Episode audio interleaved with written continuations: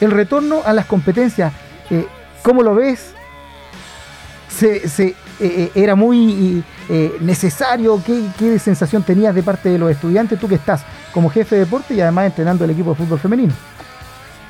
Sí, yo creo que era algo esperado. O sea, yo en, otras plataformas me, hicieron la consulta y, manifesté lo mismo. Creo que eh, tanto como nuestros estudiantes deportistas, como los profesores, entrenadores y quienes estamos alrededor de la actividad, esperábamos este retorno y, también creo que es, una actividad importante por, el tema de la socialización.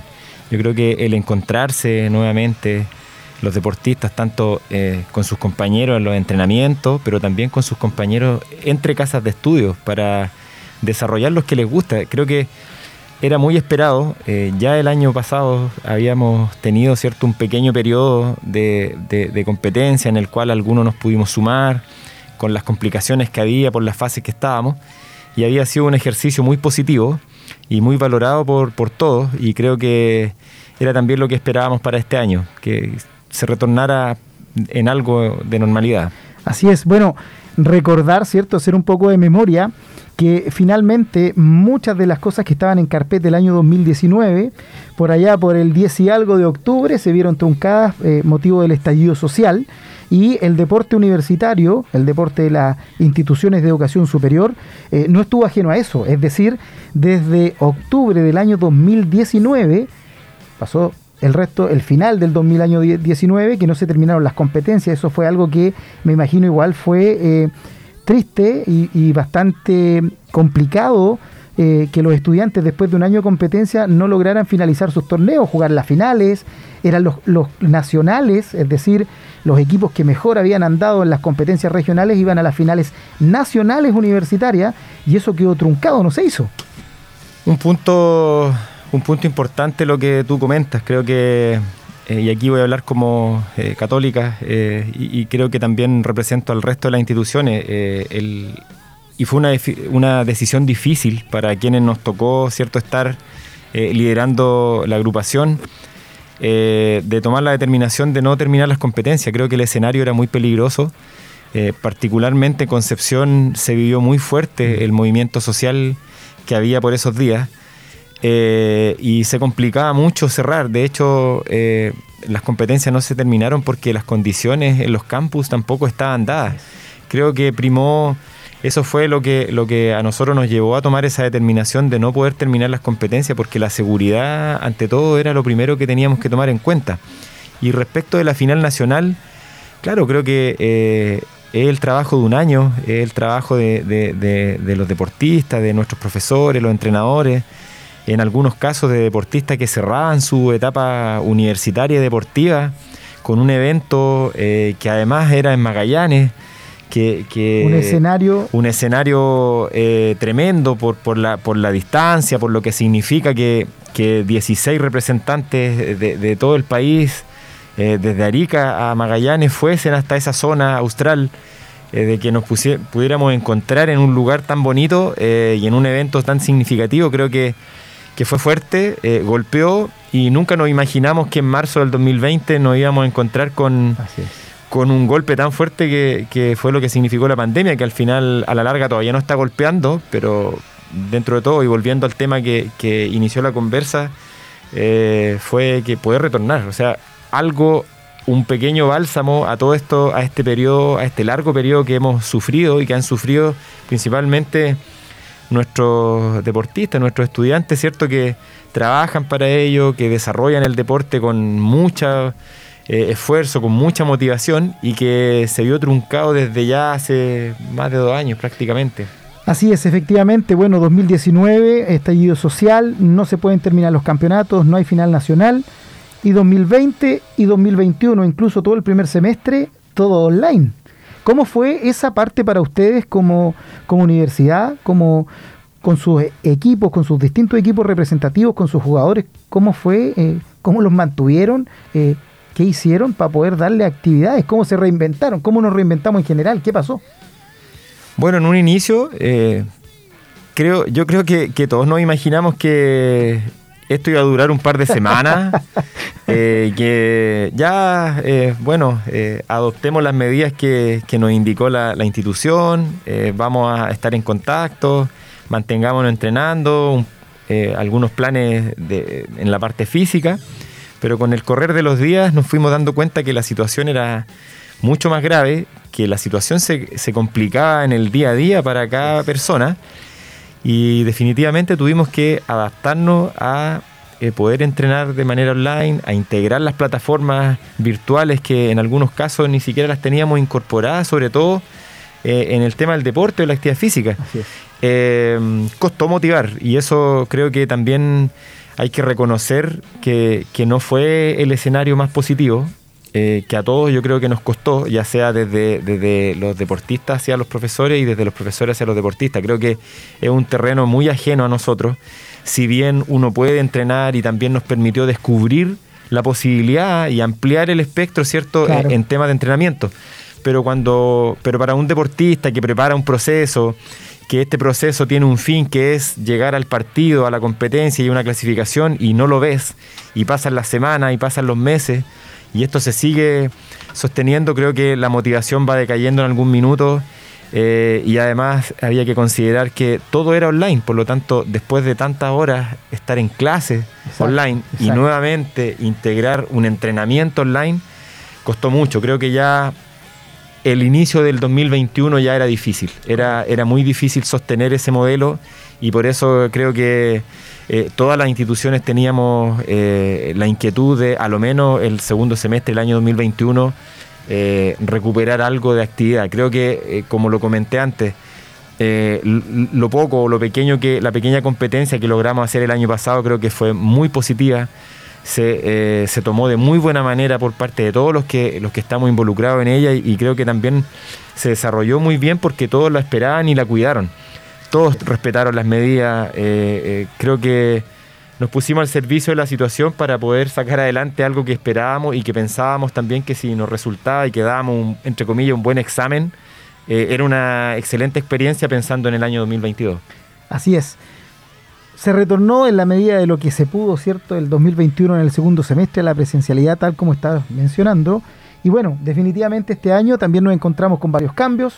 Eh, Hubo cambio de gobierno partiendo desde el punto de vista a nivel nacional, por lo tanto también hubo ciertos cambios de autoridades a nivel gubernamental en lo que era eh, eh, nuestra región, a nivel deportivo, no escapa aquello. Se demoró también un proceso de, del inicio de, de las actividades producto de distintas situaciones administrativas, económicas y también de las instituciones, porque hay un tema detrás de saber que cada institución es una individualidad y toman la decisión si participan, si no participan, si están los recursos, si está la intención también de los estudiantes, etcétera. En el caso de ustedes de Universidad eh, Católica, ¿cómo fue el inicio y la toma de decisiones?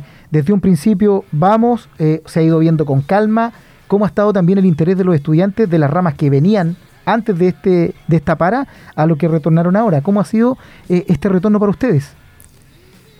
A ver, creo que el contexto eh, que tú comentas eh, irremediablemente generó algunos cambios. Eh, y creo que además todo este proceso que estábamos comentando ha generado algunos cambios y, esos cambios tienen que ver también con temas económicos. Creo que todas las instituciones se han visto expuestas desde ese punto de vista y obviamente hay que ir tomando ciertas decisiones. En nuestro caso, eh, la decisión siempre ha sido eh, poder ser parte de las actividades dentro de las posibilidades que tengamos eh, en, el minuto, ¿cierto? como dije, la idea sí siempre es respetar y de que, todo salga dentro de las normas y de que nadie se ponga en riesgo. O sea, sabemos que que eh, hay, hay, una cierta exposición, hay un cierto riesgo, pero obviamente eh, si nos cuidamos, si respetamos los protocolos, si los equipos ¿cierto? y, nuestros estudiantes eh, están ahí pendientes de, lo que tenemos que hacer, vamos a poder desarrollar la actividad que tanto estamos esperando y que nos gusta.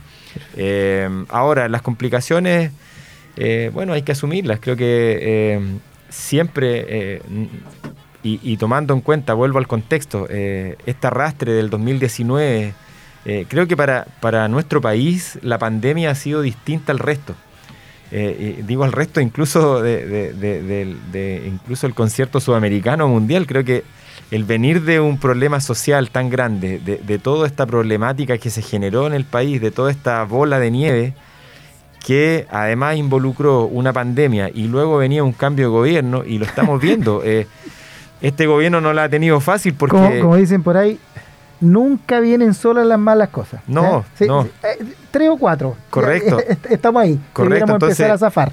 Este gobierno no lo ha tenido fácil en ese sentido y eso también se traspasa al resto, a las instituciones y a, todo el contexto. Entonces creo que sí, eh, hay problemáticas, hay, hay, situaciones que hay que ir resolviendo, pero, pero afortunadamente nuestra institución siempre ha tenido, hemos tenido el apoyo de nuestras autoridades, la visión ¿cierto? Es que eh, efectivamente nuestros estudiantes deportistas se puedan desarrollar en su área eh, con los cuidados que hay que tener, pero estamos ahí.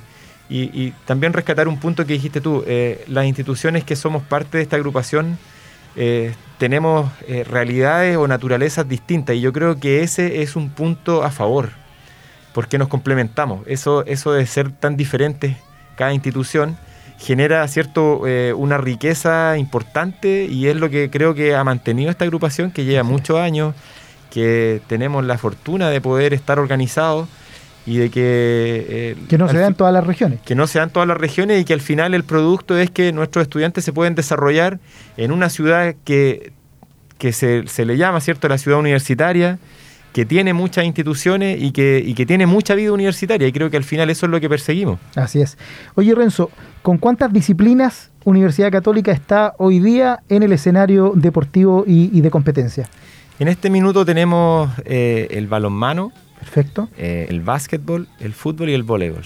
Esas son las disciplinas que estamos desarrollando, obviamente en damas y varones. Eh, por el minuto eh, tenemos una rama que está en pausa, que es tenis de mesa, y que siempre la habíamos desarrollado. Eh, pretendemos cierto retomar esa, esa, rama el año 2023. como comenté, siempre hay dificultades y nosotros no hemos escapado de esas dificultades y por eso hemos hecho algunos ajustes. y obviamente también tenemos la inquietud de que en el futuro a lo mejor podamos sumar otra rama y podamos ir mirando hacia el futuro, ¿cierto?, en, poder desarrollar otra, otras disciplinas. Eh, pero por el minuto estamos, estamos con esa, esa disciplina, ¿cierto? Se está trabajando bien eh, y, esperamos, ¿cierto? Ya como esta semana iniciaron las actividades eh, con mucha motivación, incluso con mucho público. Ayer tuvimos el voleibol dama, ¿cierto? En nuestro gimnasio con la tribuna, con harta gente, mirando el partido, disfrutando y apoyando a sus compañeros, así que eso nos motiva mucho. Sí, tuve, tuve la oportunidad de poder ir unos minutos y la verdad es que una alegría ver el gimnasio lleno y ver a la juventud en torno al deporte, apoyando su casa de estudio, eh, así que maravilloso, todo, todo muy bien en ese sentido por, el deporte.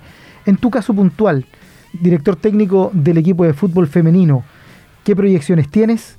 ¿Cómo está este año eh, el equipo de fútbol femenino? A ver, em, este periodo largo que estuvimos afuera, eh, una de las cosas negativas que tuvo eh, fue que muchas deportistas fueron terminando su ciclo académico. Correcto. Y se generó esta renovación que es normal, esta renovación que nosotros también esperamos, que son los ciclos académicos que se cumplan. Uno no puede pretender que estén eternamente en el equipo eh, pero se, se, cumplieron esos periodos en pandemia, por lo tanto cumplieron sus periodos sin jugar y nos tocó renovar. Hemos estado en la búsqueda, estuvimos, ¿cierto?, durante la pandemia renovando el equipo, eh, renovando a través de la plataforma virtual, que es súper difícil. Eh, y hoy día ya nos encontramos, ¿cierto?, tuvimos la posibilidad de entrenar en el mes de marzo, entrenar en el mes de abril y, y ya hemos podido consolidar un grupo de jugadoras.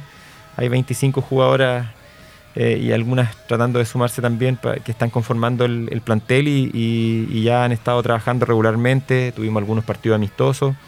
Así que, y los desafíos son siempre estar en el grupo avanzada. Eh, afortunadamente con distintos grupos eh, nosotros lo hemos logrado, hemos logrado, ¿cierto?, que el fútbol femenino de la UCSC se pueda subir al grupo avanzada eh, se pueda eh, cierto instalar eh, en, ese grupo que está en las primeras posiciones, que pelea por el campeonato, que compite. De hecho, el desafío siempre es ese, es tratar de, entrenar para poder competir de la mejor manera posible y ojalá no sé, pues, alcanzar un poquito los lugares de más arriba. Perfecto. Oye, Renzo, bueno, te queremos agradecer tu visita, las puertas siempre abiertas, ¿cierto? De, las puertas abiertas de nuestra radio, nuestro programa, para poder difundir también las actividades que tienen tanto como institución, así también como la agrupación de deporte de la educación superior. así que darte las gracias por, tu tiempo, Sé que venía recién saliendo del entrenamiento de, las niñas ahí, estar entrenando con ellas, así que eh, nada más que agradecerte, mucho éxito para, lo que viene. Eh, para los que se preguntan, ¿cierto? Renzo Merelo, sí, efectivamente, aprovechamos de saludar a tu padre, el señor Víctor Merelo, emblema de Cobreloa, seleccionado también nacional de, aquellos años, así que, eh, bueno, por algo estás en el fútbol, así que un abrazo grande para él, un abrazo para ti. Muchas gracias por eh, habernos acompañado el día de hoy y mucho éxito en lo que viene y esperamos tenerte también pronto en, alguna otra conversación que, nos motiva a través del deporte.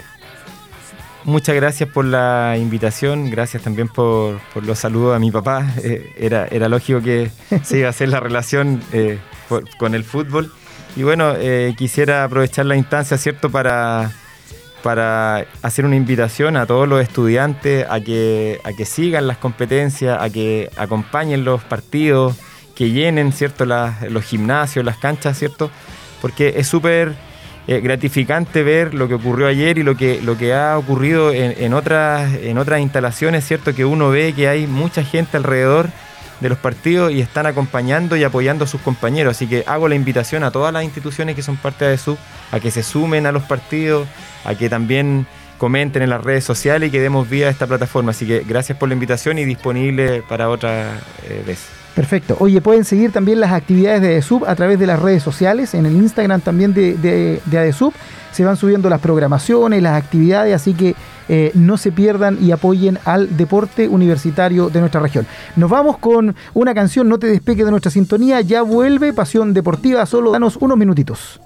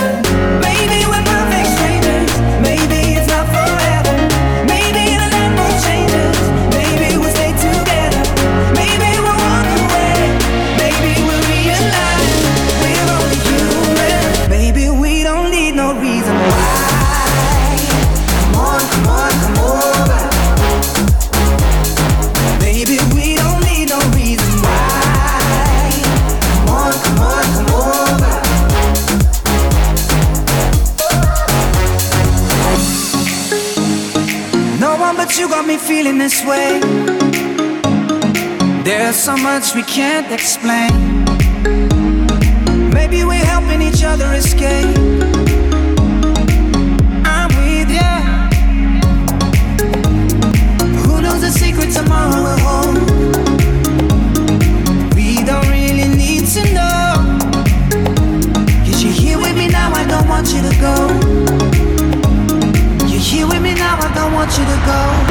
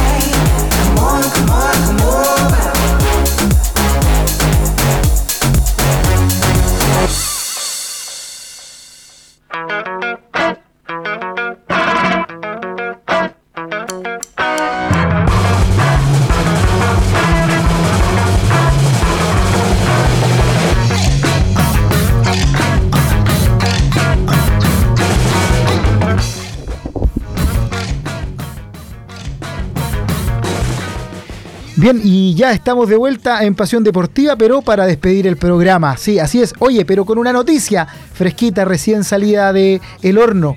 Se confirmó finalmente el nuevo DT para nuestra selección chilena. Eh, finalmente, cierto, el nombre que venía dando vuelta ya hace mucho rato y que al parecer se decía por ahí que era secreto a voces, se cumplió y efectivamente el Toto Berizo, quien fuera ayudante técnico eh, de Marcelo Bielsa en aquella época gloriosa en que estuvo Bielsa al mando de nuestra selección, que tuvo pasos también después de, eh, separarse de Bielsa en el fútbol nacional, tuvo también incursión en el fútbol internacional, muy buena campaña en el Celta de Vigo en España. Eh, la última experiencia que tuvo en la selección de Paraguay no le fue muy bien, fue despedido, Paraguay no logró la clasificación, al igual que nosotros, pero bueno, él es el nuevo entrenador de la selección chilena, conoce el medio, conoce los jugadores, se supone, así que le deseamos el mayor de los éxitos a Eduardo Berizo, porque si le va bien a él, le va a ir bien a nuestra selección. Interesantes invitados que tuvimos el día de hoy con la entrenadora y las jugadoras de eh, Universidad de Concepción. Eh, nos contaron cómo les estaba yendo en este torneo, la experiencia de haber ido a jugar al Monumental el fin de semana que recién pasó, pero por sobre todo y lo más importante, que nos dejaron invitadísimos para que este sábado las acompañemos desde las 15 horas en el estadio Esther Roa Rebolledo, en donde harán de local frente a Everton y buscarán obviamente enmendar el rumbo y quedarse, como decían ellas, con los tres puntos en casa. Eh, la información, la contingencia la tuvimos con nuestro compañero Ángel Gómez y finalmente en el último eh, tanda de nuestro programa estuvimos con Renzo Merelo. Eh, jefe de deporte de la Universidad Católica de la Santísima Concepción, entrenador del fútbol femenino de dicha casa de estudio y expresidente de ADESUB, quien nos contó ¿cierto?, de este retorno a las competencias deportivas, de la educación superior, de la alegría, y también nos dejó muy invitados a seguir el deporte de nuestra región, el deporte universitario, el deporte de la institución de educación superior y poder apoyarlo. Y así se nos pasó rápidamente el tiempo y llegamos al final de nuestro programa de hoy día jueves, último jueves del mes de mayo. Recuerda seguirnos a través de las redes sociales. Si te perdiste este programa o quieres revivir alguno de los momentos con alguno de nuestros invitados, nos puede buscar a través de los podcasts en eh, Spotify y también obviamente en nuestras redes sociales y en nuestra página aerradio.cl. Yo me despido hasta el próximo jueves y le mando un gran saludo a mi compañero eh, Javi, Javi que está un poquito enfermo hoy día, esperamos tenerte de vuelta el próximo jueves ya, Javier, ya todo el equipo, al Gode que está en los controles, a Andrés que estuvo con nosotros acá en la información, por supuesto a nuestro eh, productor general Carlos Zarzosa. Un abrazo, que tengan un excelente fin de semana y nos estamos viendo el próximo jueves por aerradio.cl aquí en tu programa Pasión Deportiva.